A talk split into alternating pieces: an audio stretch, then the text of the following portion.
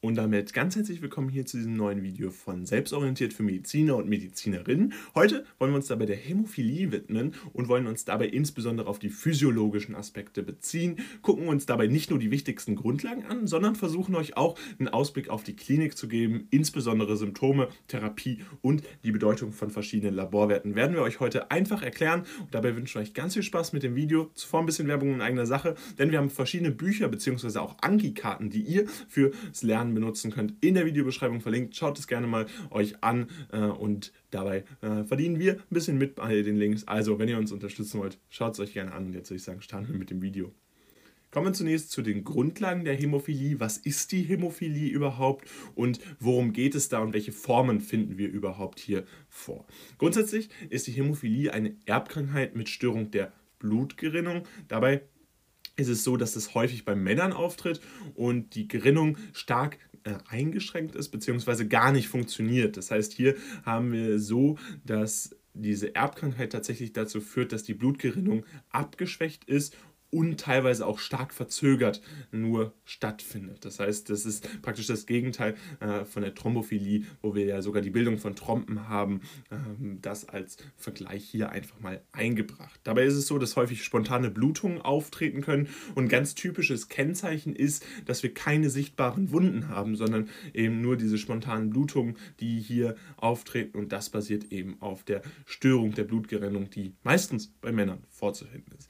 Dabei gibt es verschiedene verschiedene äh, Formen der Hämophilie, insbesondere bekannt Hämophilie A und Hämophilie B, ähm, was dabei X-chromosomal rezessiv vererbt wird. Und dabei haben wir unterschiedliche Faktoren, die für äh, diese Hämophilie grundsätzlich verantwortlich ist. Bei Hämophilie A ist es so, dass der Faktor 8 entsprechend mutiert ist und bei Hämophilie B haben wir tatsächlich eine Mutation des Faktors 9 und wir sehen dadurch natürlich einen Eingriff in die Gerinnungskaskade. Diese Hämophilie führt dazu, dass die Gerinnungskaskade nicht vernünftig ablaufen kann und heutzutage ist es tatsächlich möglich, durch verschiedene Substitutionen der mutierten Faktoren tatsächlich eine Behandlung dieser Hämophilie durchführen zu können. Also insbesondere bei der Hämophilie A und B haben wir da inzwischen verschiedene Behandlungsmethoden, die durchaus wirksam sind. Dann gibt es aber auch noch die Parahämophilie A, die in diesem Fall autosomal rezessiv ist. Das heißt, hier haben wir einen erblichen Mangel von dem Gerinnungsfaktor 10, äh 5, Entschuldigung. Das heißt, hier ist es so, dass nicht der Faktor 8 oder 9 äh, betroffen ist, sondern der Gerinnungsfaktor 5, ganz wichtig. Bei der Angiohämophilie ist es so, dass das Ganze autosomal dominant vererbt wird und dabei haben wir eine hämorrhagische Diathese. Das heißt, hier ist der VWF-Faktor tatsächlich fehlt er. Das heißt, hier finden wir ein Fehlen des von Willebrand-Faktors vor.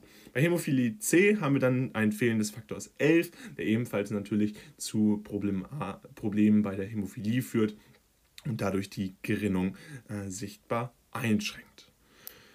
Kommen wir dann zu den klinischen Aspekten der Hämophilie. Was sind verschiedene Symptome, Therapiemöglichkeiten und Laborwerte, die wir hier definitiv beachten müssen, wenn es um die Hämophilie geht? Symptome, die ganz typischerweise auftreten, ist, dass es nach einer Verletzung zu längeren oder stärkeren Blutungen kommt. Wir erinnern uns, die Gerinnungskaskade ist entsprechend verzögert, stark verzögert, ähm, was dann ja für diese äh, längeren und stärkeren Blutungen spricht oder äh, funktioniert gar nicht. Ähm, es kann entsprechend auch zu Spontanblutungen kommen. Beispielsweise bilden sich Hämatome sowie aber auch Gelenkeinblutungen. Gelenkeinblutungen typischerweise sehr schnell sichtbar im klinischen Alltag und dadurch natürlich kommen hier auch diese Spontanblutungen als typisches Symptom für eine Hämophilie in Frage.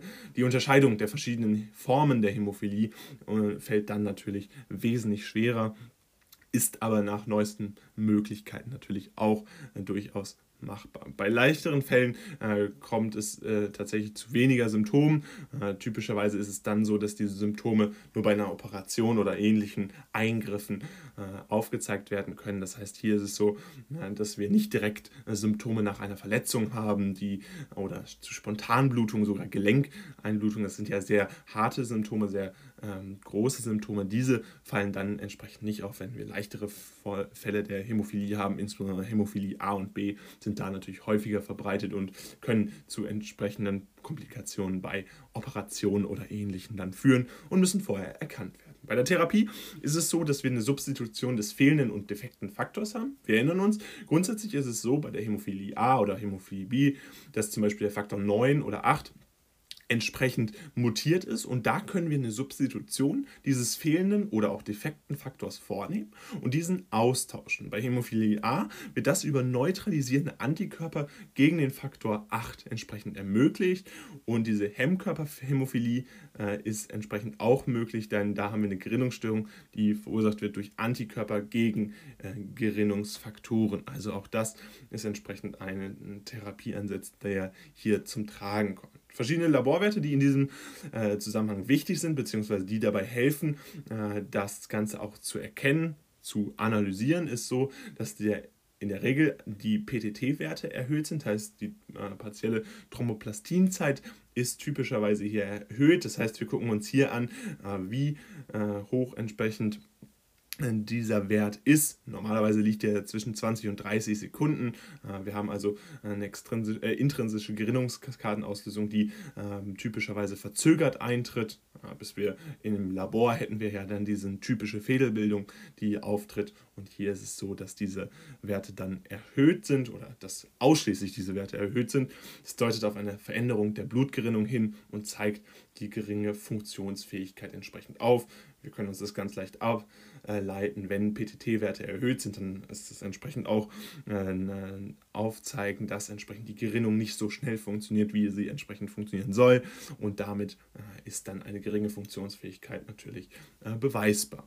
Die Prothrombinzeit PTZ ist typischerweise normal. Das ist vielleicht in diesem Zusammenhang nochmal wichtig zu erwähnen, weil man vielleicht auf die Idee kommen könnte, dass die PTT-Werte erhöht sind, dann sind auch die PTZ-Werte erhöht. Das ist im typischen Fall allerdings nicht gegeben.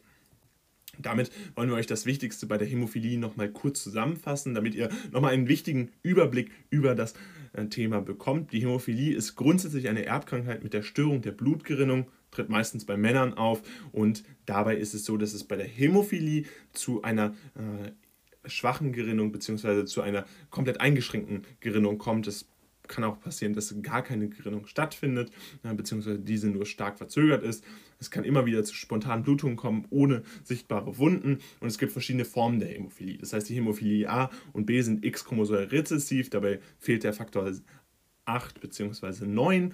Dann haben wir die Parahämophilie A, wo dann der Gerinnungsfaktor 5 entsprechend betroffen ist. Oder die Angiohämophilie, wo wir eine autosom autosomal dominant vererbte hämorrhagische Diagnose äh, These haben. Und dann gibt es noch die Hämophilie C, wo wir entsprechend das Fehlen des Faktors 11 haben. Verschiedene Symptome, die im klinischen Alltag immer wieder auffallen, ist, dass es zu Gelenkeinblutungen bei sehr starker Hämophilie kommen kann aber entsprechend auch nach einer Verletzung wird entsprechend die Blutgerinnung nur sehr stark verzögert angeregt. Es kommt erst dann aber zu sehr starken Blutungen und äh, bei leichteren Fällen ist es so, dass diese Symptome tatsächlich eher nur in klinischen äh, Anwendungsfällen auffallen, also zum Beispiel bei einer Operation.